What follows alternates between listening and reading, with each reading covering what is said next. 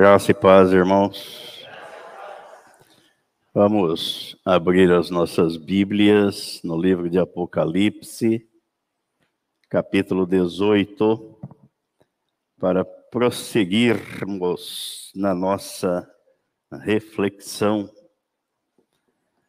deste livro chamado Livro da Revelação, daquilo que Deus fez está fazendo e ainda há de fazer nos últimos dias da nossa história, da história da humanidade. Capítulo 18, versículo 4 ao 8. Ouvi outra voz do céu dizendo: Retirai-vos dela, povo meu para não ser descúmplices em seus pecados e para não participardes dos seus flagelos. Porque os seus pecados se acumularam até o céu. E Deus se lembrou dos atos iníquos que ela praticou. Dai-lhe em retribuição como também retribuiu, como ela também ela retribuiu: Pagai-lhe em dobro, segundo as suas obras. E no cálice em que ela misturou bebidas, misturai dobrado para ela. O quanto a si mesma se glorificou e viveu em luxúria, dai-lhe em igual medida tormento e pranto. Porque diz consigo mesma: Estou sentada como rainha, viúva não sou, pranto nunca hei de ver. Por isso, em um só dia sobrevirão os seus flagelos, morte, pranto e fome, e será consumida no fogo, porque Deus é poderoso, porque poderoso é o Senhor Deus, que a julgou. Pai Santo, nós te damos graças pela tua palavra, pela manhã deste domingo e pelo primeiro dia da semana, porque a tua graça nos permite começar a semana descansando, descansando em ti, descansando na tua palavra e descansando na obra e na pessoa do Senhor Jesus Cristo. Muito obrigado pelo que o Senhor fez por nós e fez em favor de toda pessoa que nasceu e que vai nascer. Muito obrigado porque o Senhor Jesus na cruz nos atraiu no corpo dele para nos livrar do pecado, do fardo, do peso, da dívida, da conta do pecado, que nos era contrária e não podíamos pagar. Mas ele pagou o preço da nossa redenção e nos fez participantes da sua morte e da sua ressurreição. E isso dá sentido à vida que ele veio nos oferecer e implantar em nós a tua natureza. Que o teu espírito continue a conduzir todas as coisas, para que o teu nome continue sendo glorificado e exaltado. Em nome de Jesus. Amém.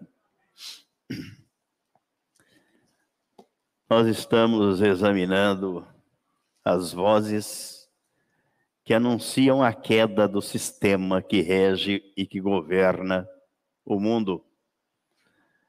E esta segunda voz que estamos examinando é a voz da separação. Por isso, versículo 4, a voz vinda do céu, do alto do trono, a voz de comando diz: Retirai-vos dela da igreja apóstata que se desviou e que propaga as obras das trevas do inferno e não as virtudes de Deus. Retirai-vos do sistema que governa o mundo à parte, à margem de Deus. É a voz da separação. E aqui nós vamos refletir hoje sobre um um assunto que o texto nos induz a isso. Quem anda com Deus não se compromete com o mundo. Quem anda com Deus tem compromisso com Deus e não com o mundo.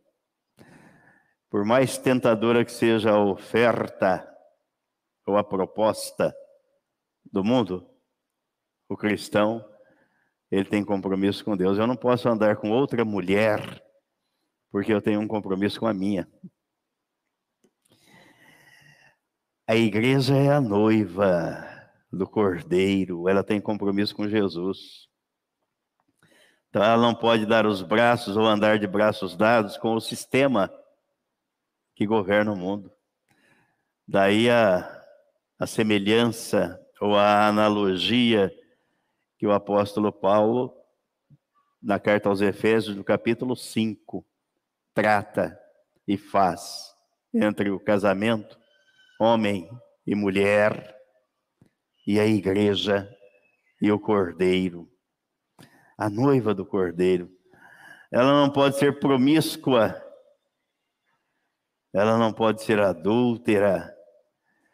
Na carta aos Efésios, no capítulo 5, o apóstolo Paulo diz no versículo 25 ou 27, Maridos, amai vossa mulher, como também Cristo amou a igreja e a si mesmo se entregou por ela. A analogia para compreendermos a dimensão, a profundidade do que isso significa. Diz para apresentar a si mesmo igreja gloriosa, sem mácula, nem ruga, nem coisa semelhante, porém santa e sem defeito. Então a igreja é o corpo do Senhor Jesus na face da terra, ela tem um compromisso com ele é a noiva do cordeiro e ela não pode se contaminar com o mundo. No Antigo Testamento, nós vemos alguns exemplos que comprovam que o relacionamento com Deus impede o comprometimento com o mundo, com o sistema que governa o mundo. Pessoas que andaram com Deus deram bom testemunho. E Deus as arrebatou para si. Lembram de algum caso? Primeiro caso, uma moeda de 10 centavos para quem levantar a mão e dizer: Enoque andou com Deus. O que, que aconteceu com ele? Foi arrebatado por Deus. A prefiguração daquilo que Jesus vai fazer com a sua igreja, com o seu corpo, com a noiva. E aí o pecado não tem lugar para acompanhar, não pode subir junto. Eu não consigo entender o discurso dos pecadores. Nasceu pecador, diz que é nova criatura e continua pecador. Isso é uma afronta à palavra de Deus. Enoque andou com Deus. Vamos ver o texto bíblico, Gênesis capítulo 5. Gênesis capítulo 5, versículo 24. Andou Enoque com Deus, e já não era, porque Deus o tomou para si. Ó, sumiu desapareceu da terra. Vamos ver Hebreus capítulo 11. O que é que o autor da carta aos Hebreus diz a respeito desse fato? Hebreus capítulo 11, versículo 5. Pela fé, Enoque foi trasladado para não ver a morte. Não foi achado porque Deus o trasladara pois antes da sua trasladação, obteve testemunho de haver agradado a Deus. Eu não sei você, mas eu, diante da palavra, eu fico fazendo a avaliação. Ninguém precisa me avaliar. Ninguém precisa me julgar. Jesus diz que quem julga é a palavra. Sou julgado por ela. Aqui ele está dizendo que Enoque obteve bom testemunho, um testemunho de haver agradado a Deus. Aí você tem que fazer a pergunta inevitável: a quem você agrada, a quem você pretende agradar? Usando a expressão aí do jargão popular, com quem você faz média? Se você fizer as coisas para agradar a alguém, você está errado. A Bíblia diz que nós devemos agradar ao Senhor. E ele realiza o desejo do coração daquele que o agrada. Salmo 37, não é isso que ele diz lá?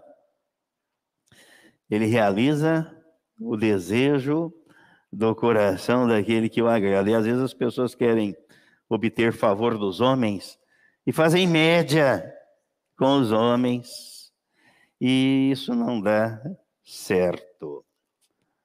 Salmo 37, versículo 4.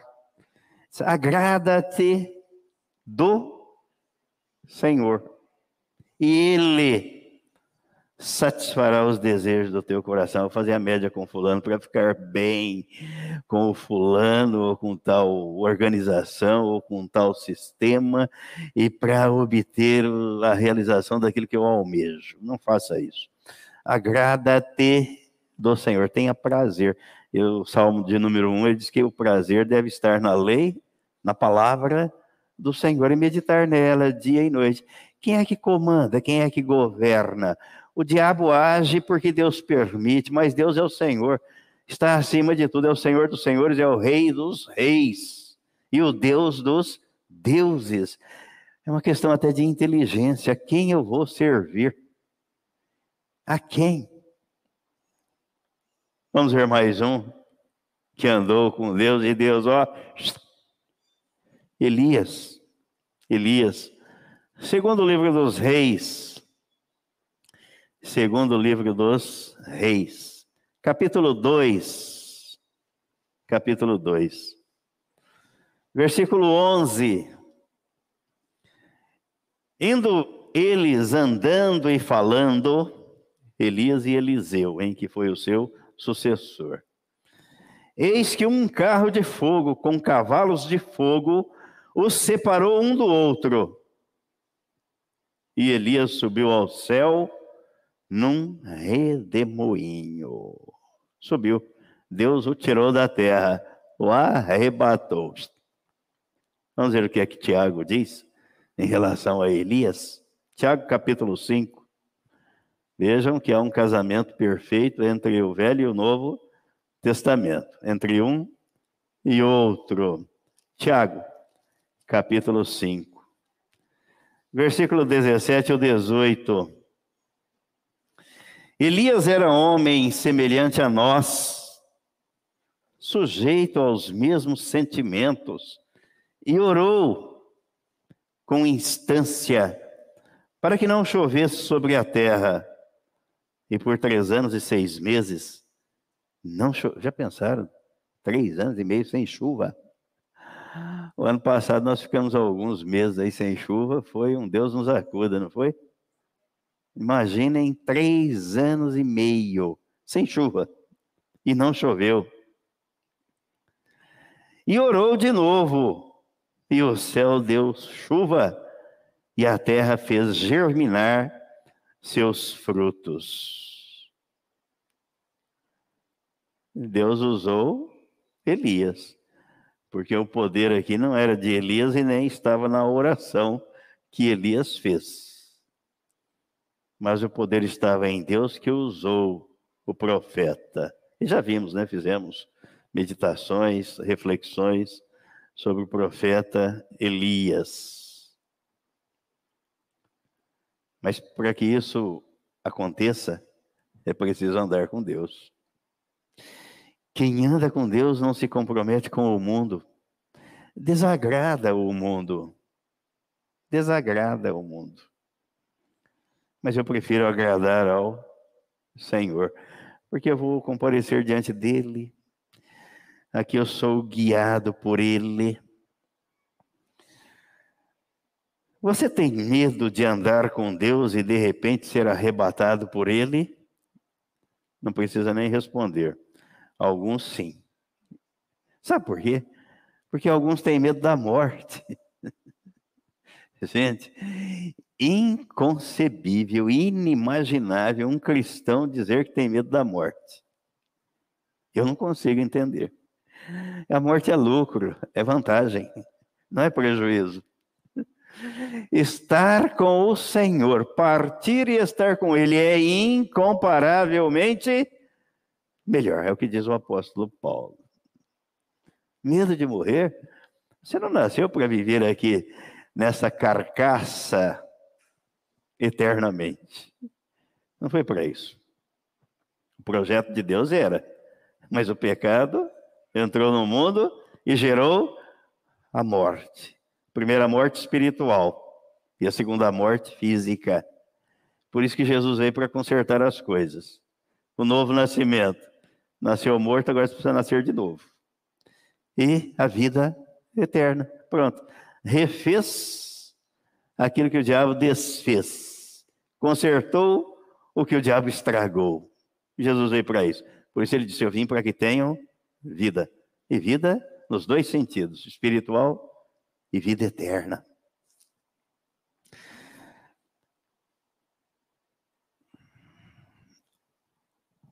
Alguns que se dizem cristãos têm medo da morte. Portanto, seria aterrorizadora a ideia de ser arrebatado por Deus e deixar tudo para trás. Porque outros têm apego. Apego até à própria carcaça. Eu já vi, ninguém precisa me contar. Eu já vi gente agonizando para morrer, não querendo largar o osso. E já vi gente morrer sorrindo, feliz. Porque estava vendo o que é que o aguardava do outro lado das cortinas desse mundo. Aquilo que Jesus contou no capítulo 16 de Lucas, né? O homem que morreu e desceu, porque o inferno é embaixo. E o outro que morreu e foi recolhido pelos anjos, subiu. Paraíso. E o que estava no inferno estava em tormentos. Quando ele viu que não tinha jeito de sair de lá, ele apelou para a família: manda avisar os meus irmãos lá, porque senão eles virão para cá, para este lugar de tormento. Isso contraria os zombadores. Morreu, acabou. Não acabou, não. Não acabou, não.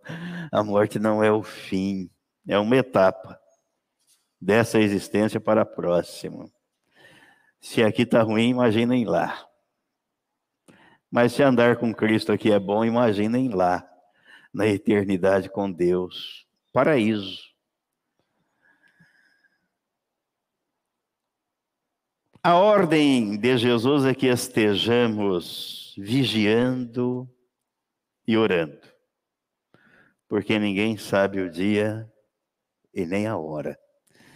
Mas a voz de comando do céu é: retirai-vos, apartai-vos, saiam do meio de tudo aquilo que impede, que atrapalha a comunhão com Deus, o compromisso com Deus, porque aquele que anda com Deus não se compromete com o mundo, aquele que anda com Deus vai separando tudo e vai tendo a percepção do Espírito Santo.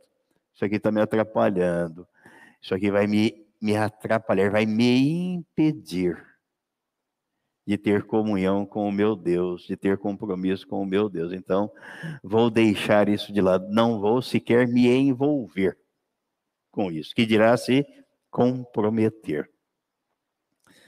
Vamos ver alguns exemplos bíblicos de pessoas que andaram com Deus e que não se comprometeram com o mundo, que deixaram tudo para trás para andar com o Senhor. Primeiro caso clássico que a Bíblia nos mostra, qual é mesmo? Dou-lhe uma. Hã? É, não estou ouvindo nada. Está com medo de falar, medo de arriscar. Noé foi trasladado. A Bíblia só fala isso dele, não fala mais nada. Mas vamos ver um caso aqui de Abraão. Abraão. Noé não, Enoque, né? Falei Enoque, Enoque foi trasladado.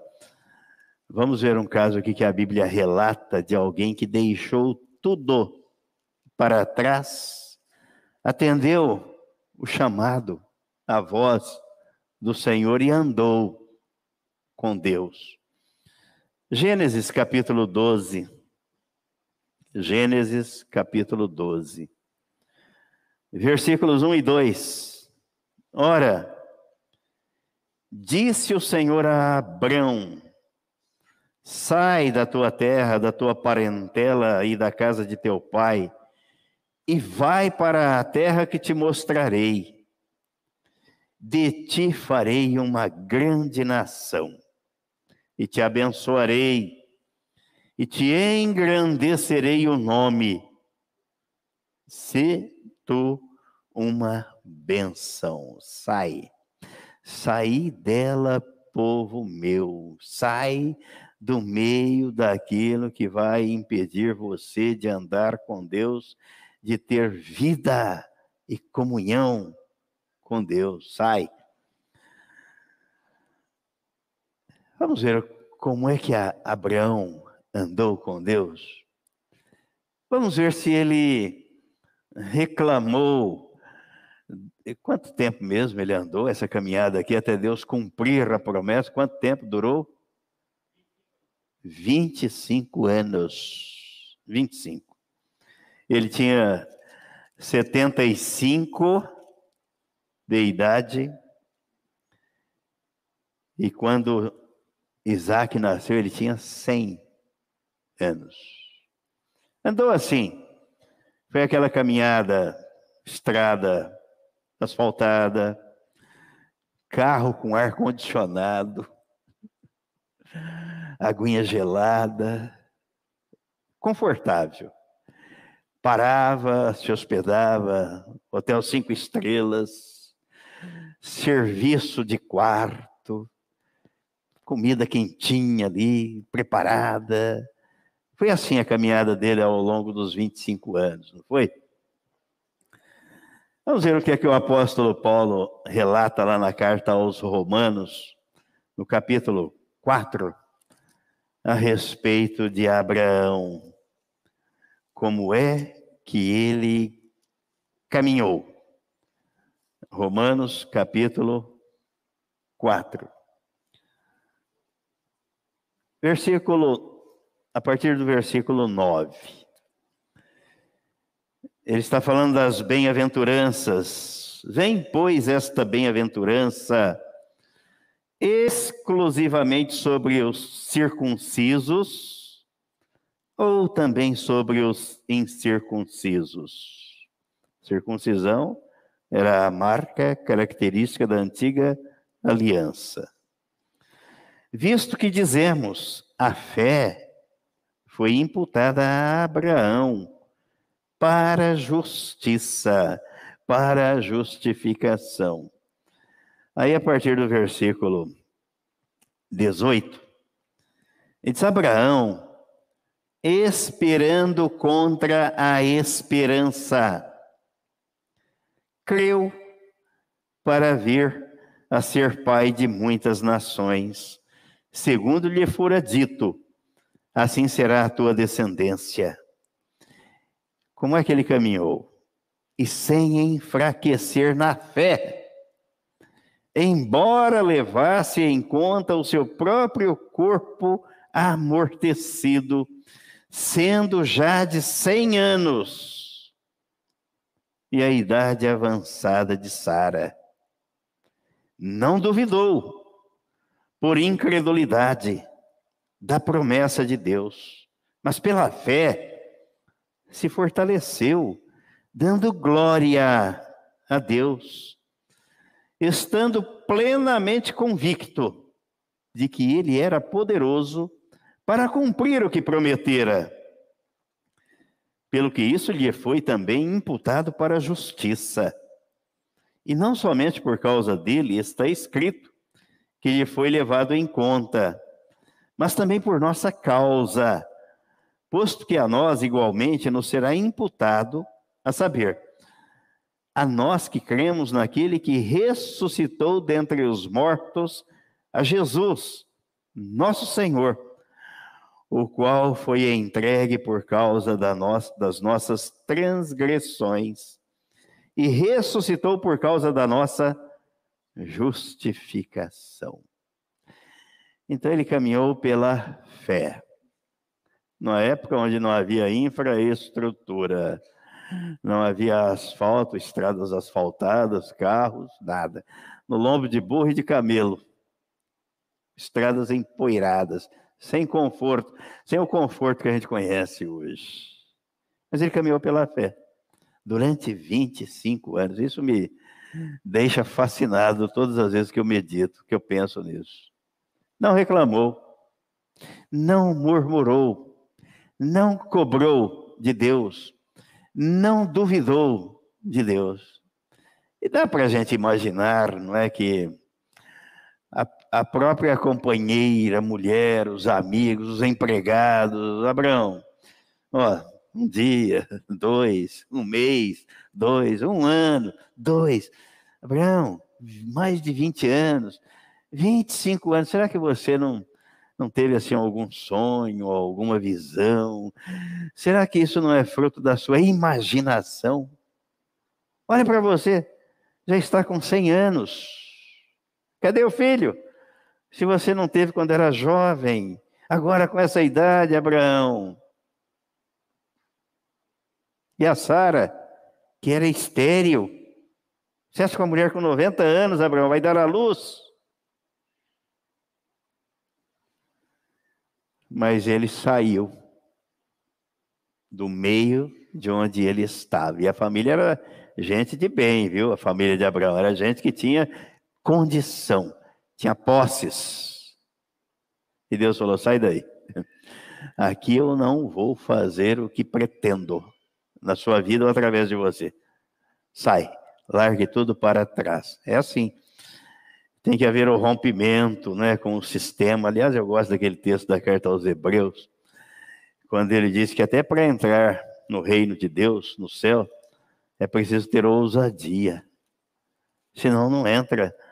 Porque a pessoa fica olhando para o meio em que ela está, para o sistema, para tudo aquilo que o meio proporciona a ela, e ela analisa, bom, eu vou largar tudo isso. Hebreus capítulo 10, versículo 19. Tendo, pois, irmãos, intrepidez, e a outra versão diz ousadia, coragem, e não covardia, para entrar no Santo dos Santos, pelo sangue de Jesus pelo novo e vivo caminho que ele nos consagrou pelo véu, isto é, pela sua carne.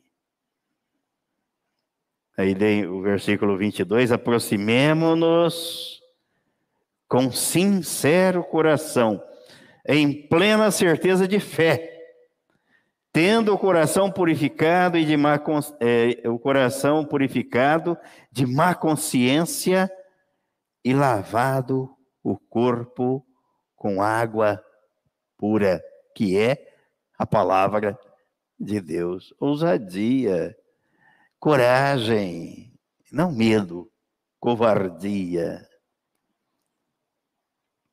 Vamos ver mais um caso bíblico de alguém que andou com Deus e como é que Deus fez, o que é que Deus determinou. Ló. Ló era quem mesmo? Hã? Eu não estou ouvindo direito? Ah, vamos ver o que é que aconteceu com Ló. Gênesis capítulo 19. Como é que foi a experiência dele com Deus e o que é que Deus disse a ele que faria? Gênesis capítulo 19, versículo, a partir do versículo 14. 14 ao 17. Então saiu Ló e falou a seus genros, aos que estavam para casar com suas filhas, e disse: Levantai-vos, saí deste lugar, porque o Senhor há de destruir a cidade. Gente, Deus vai destruir o sistema. O mundo que é contra ele, que é contra a palavra dele, e você quer estar onde? Em que lugar? Em que posição? Deus há de destruir a cidade. Acharam, porém, que ele gracejava com eles. Ah lá, você está brincando, né? Isso é uma piadinha, né? É brincadeira? Ao amanhecer, apertaram os anjos com Ló, dizendo: Levanta-te, toma tua mulher e tuas filhas, tuas duas filhas, que aqui se encontram, para que não pereças no castigo da cidade rompa com o sistema do mundo para que você não pereça com ele. Como, porém, se demorasse, pegaram os homens pela mão, a ele, a sua mulher e as duas filhas, sendo-lhe o Senhor misericordioso, e o tiraram e o puseram fora da cidade Havendo-os levado fora, disse um deles: Livra-te, salva a tua vida, não olhes para trás, nem pares em toda a campina. Ló, foge para o monte, para que não pereças. O sistema está ruindo está caminhando para o fracasso, para o abismo. A igreja apóstata, aquela que se desviou da palavra, perdeu de vista o primeiro amor. Qual é o primeiro amor? Jesus, que impacta o coração daquele que o, vê pela fé, que ouve através da palavra, de repente vai se esfriando, vai se distanciando. Ah, o mundo é mais encantador, o mundo é fascinante, as coisas do mundo são tremendas, olha a riqueza do mundo. Mas Jesus não se dobrou diante de nada disso, quando o diabo fez a ele a proposta, Mateus capítulo 4. Mas as pessoas aceitam, e muitos daqueles que ouvem a palavra caminham por um tempo, por um período, e depois abandonam, abandonam. Vai perecer. Eu não se comprometa com o mundo. Saia do sistema do mundo para não perecer com ele. Vamos ver mais um exemplo bíblico. Deus mandou o povo hebreu sair do Egito e não se misturar com as nações pagãs, não fazer o que os pagãos faziam. Vamos ver aqui o livro de Êxodo, capítulo 19.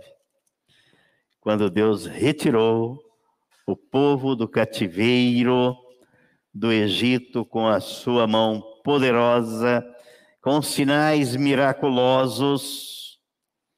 Êxodo, capítulo 19, versículos 5 e 6. Agora, pois, se diligentemente ouvirdes a minha voz e guardardes a minha aliança, então sereis a minha propriedade peculiar dentre todos os povos, porque toda a terra é minha. O que significa propriedade peculiar? O que isso significa?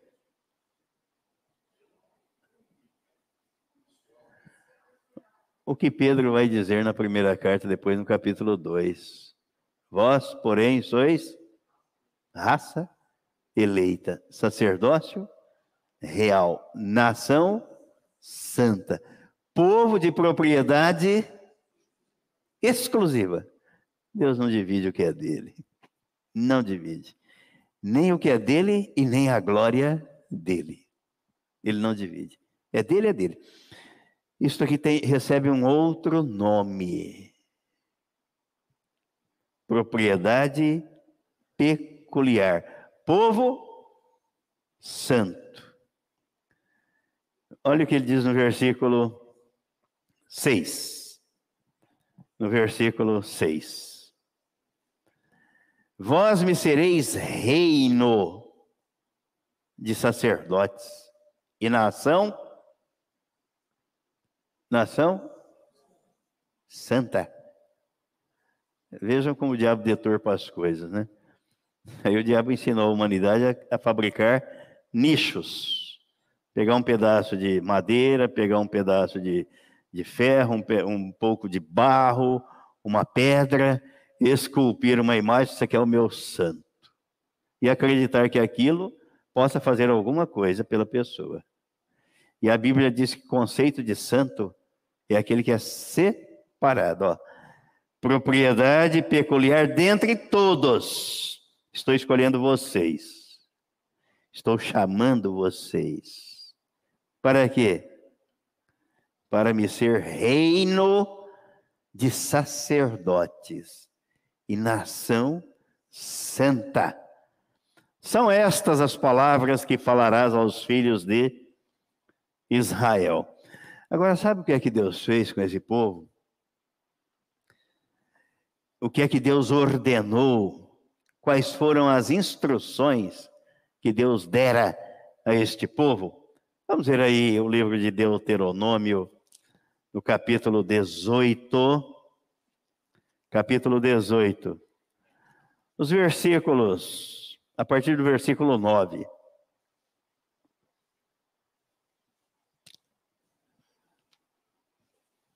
Quando entrares na terra que o Senhor teu Deus te der, não aprenderás a fazer conforme as abominações daqueles povos.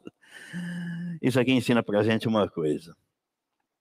Ninguém nasce de novo para ficar dentro de uma redoma, isolado. Até porque Jesus diz que é para a gente sair pelo mundo e pregar o evangelho. Mas não é para se contaminar com o mundo. Porque se eu tenho compromisso com Deus, eu não posso ter compromisso com o mundo. Jesus diz que eu não posso servir a dois senhores. Um vai ficar descontente. E eu prefiro que o diabo fique descontente. Mas que Deus se agrade. E a Bíblia não esconde o fato de que o mundo vive assim, servindo ao diabo, adorando imagens de escultura, ignorando a palavra dele. Mas ele diz: Ó, vocês não vão fazer assim. Se o mundo faz, vocês não vão fazer. Os outros que façam. Eu respondo por mim, eu não respondo pelos outros.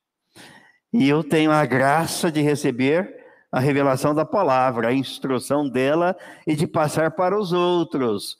Se os outros vão seguir ou não, o problema deixou de ser meu. Eu não sou responsável pelos outros respondo por mim.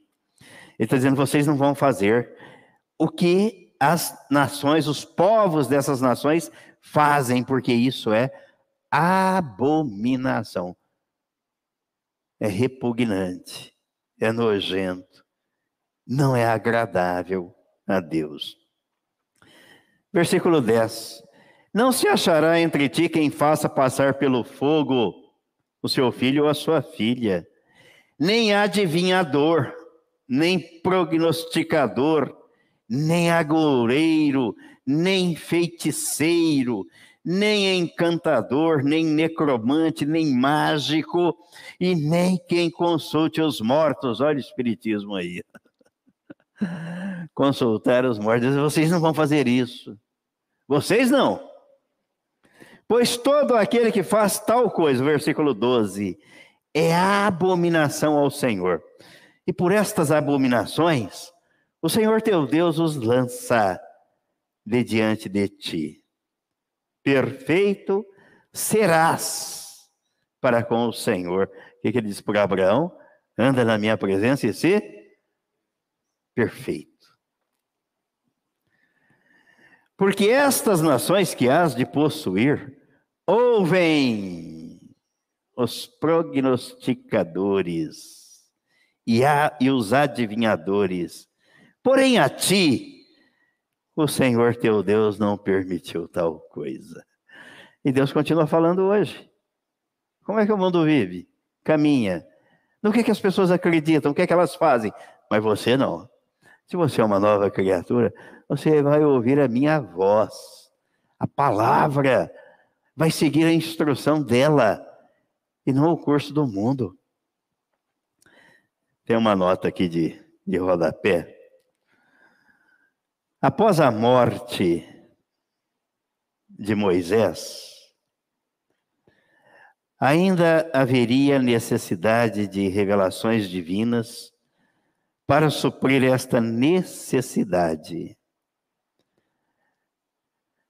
O Senhor criaria a instrução profética, segundo a descrição do profeta. Magia, feitiçaria, e consulta aos mortos foram proibidas por Deus. Os poderes sobrenaturais, prestem atenção, como é que o inimigo é sutil. Os poderes sobrenaturais de origem satânica. Eu já falei isso aqui, falo sem medo, porque está tá escrito, estamos lendo aqui. Quando a pessoa vai a um centro espírita ou vai consultar um morto para saber, nós temos algumas irmãs aqui, alguns que vieram desse meio e sabem disso. E eu já vi isso, já estive lá, não que eu tenha sido praticante, mas aquela curiosidade de saber como, como é que as coisas funcionam, ou quando você está perdido procurando o caminho, e até ser alcançado pela graça de Deus. Aí vai lá. Aí o, o vidente, o necromante, ou seja lá quem for, de que categoria, o médium. Olha, o fulano, seu irmão, seu filho, sua mãe, seu marido, seu pai, seja lá quem for, o ente querido que tenha partido daqui. Está assim, está assado, está sofrendo, precisa disso, precisa daquilo. Sabe quem é que está falando ali? O diabo. Porque se Deus está dizendo que não é para consultar os mortos, e algo está sendo contrário à palavra de Deus, então aquilo não é de Deus, aquilo é do diabo. Olha, os poderes sobrenaturais de origem satânica muitas vezes se manifestam nessas práticas. E Deus sabe disso, vocês não vão fazer isso. Não vão fazer isso. A seita religiosa do Espiritismo é incompatível com o cristianismo.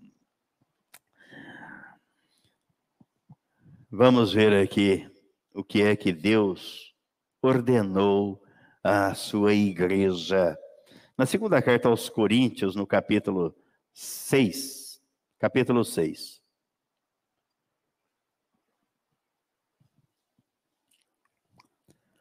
Versículo versículo 14 ao 18. Não vos ponhais em julgo desigual com os incrédulos. Porquanto, que sociedade pode haver entre a justiça e a iniquidade? Ou que comunhão da luz com as trevas? Que harmonia entre Cristo e o maligno? Ou que união do crente com o incrédulo? Que ligação há entre o santuário de Deus e os ídolos? Porque nós somos santuário do Deus vivente. Como ele próprio disse: habitarei e andarei entre eles. Serei o seu Deus e eles serão o meu povo. Por isso, retirai-vos do meio deles, separai-vos, diz o Senhor. Não toqueis em coisas impuras, e eu vos receberei. Serei vosso pai, e vós sereis para mim filhos e filhas, diz o Senhor Todo-Poderoso. Uma nota de rodapé aqui, que é interessante. Muitos eruditos modernos acham que este parágrafo está fora do lugar, que seria uma folha da carta perdida mencionada na primeira carta, no capítulo 5. Todas as perguntas que o apóstolo levanta aqui, todas as perguntas exigem uma resposta negativa. Não deve haver nenhuma ligação permanente, permanente, entre o cristão e o incrédulo. Hum, isso aqui é uma espetada na alma. Quem são seus amigos? Quem são? O ditado antigo é: me diga com quem tu andas, direi quem tu és.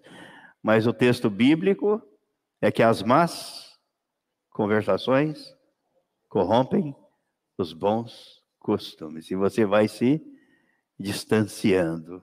Isso é evidente. A brasa só permanece acesa enquanto ela estiver no braseiro. Se tirar e separar, ela apaga. E a recomendação bíblica é que não apagueis o espírito. Não apagueis o espírito. Pelo fruto. Com quem você anda? Quais são as suas companhias? O mundo, eu estou nele porque eu preciso anunciar ao mundo o evangelho, mas o mundo não está aqui e nem os meus amigos são amigos do mundo. Aliás, eu nem tenho amigo, meu amigo é Jesus. Porque Jesus diz que dá, quando você tem dinheiro e dá riqueza, você faz amigos, mas quando eles, o dinheiro acaba e a riqueza acaba, os amigos acabam também. Mas ele é o amigo fiel. E de todas as horas, Jesus. Não deve haver nenhuma ligação permanente entre o cristão e o mundo, que é controlado pelo diabo e que o comprometa na luta contra Deus. Está aqui, está escrito aqui. Na dinâmica da vida cristã, olha, qualquer ligação com os incrédulos tende a diminuir o amor de Deus ou muda a direção da peregrinação para Deus. É um lugar, de, é um jugo desigual. Então, é isso que ele está dizendo aqui, no versículo 14: Não vos ponhais em jugo desigual. Então, eu sou cristão, conservo, conservo os valores bíblicos, mas os meus amigos são do mundo e não querem saber disso. É desigual. Olha, e a gente tem exemplo aqui no nosso meio. E estamos vivenciando exemplos recentes. E tomem cuidado. Nós temos que trazer e proclamar a mensagem do Evangelho ao mundo para que as pessoas venham a Cristo. E se a gente não tiver a percepção disso, o mundo vai nos arrastar. Ele nos arrasta. Jesus falou isso e foi muito claro nisso. Então, o mundo é para anunciarmos o evangelho. Não é para sermos igual ao mundo. Eu não consigo ver, né, como o cristão pode ser igual ao mundo se Cristo está vivendo nele. Qual é a visão dele? Quais são os desejos dele? Qual é a vontade dele? É de agradar o Pai e não ao diabo e não ao mundo. É incompatível, as coisas são incompatíveis. Se a condenação do mundo ímpio já está decretada, qual é a solução? Romanos capítulo 8. Romanos capítulo 8. Quem anda com Deus não se compromete com o mundo, com o sistema do mundo e nem com as pessoas do mundo. Eu vivo no mundo, eu faço negócios com o mundo, eu presto serviços para as pessoas do mundo, mas eu não me contamino, não faço o que elas fazem, não vou aderir ao que elas são. É isso que a Bíblia está determinando. Romanos capítulo 8, versículos 1 e 2. Agora, pois, já nenhuma condenação há para os que estão em Cristo Jesus e para os que estão fora de Cristo. Porque a lei do Espírito da vida em Cristo Jesus me livrou da lei do pecado e da morte. As duas leis continuam. Jesus não revogou. Eu não vim para revogar a lei, eu vim para cumprir. E o cumprimento da lei estava, a lei exigia a morte do pecador para o pecado. Por isso Jesus nos levou a morrer para o pecado no corpo dele, para que agora estejamos debaixo da lei do Espírito da vida em Cristo. Quem não está em Cristo continua debaixo da lei do pecado e da morte. Coisa triste. Tudo por falta de fé e de acreditar no que está escrito na Bíblia. A recomendação da palavra de Deus é para que os que estão em Cristo saiam, rompam com o sistema. E o resumo da ópera é: você tem ouvido a voz de Deus ou a voz do mundo? Porque Apocalipse 18, 4 diz: Ouvi outra voz do céu. A voz do céu está dizendo: saia, rompa. Será que a voz do mundo fala tão alto que tem ofuscado, sufocado e impedido você de ouvir o que Deus fala? Que não seja o caso de nenhum dos que estão aqui, em nome de Jesus. Amém e amém.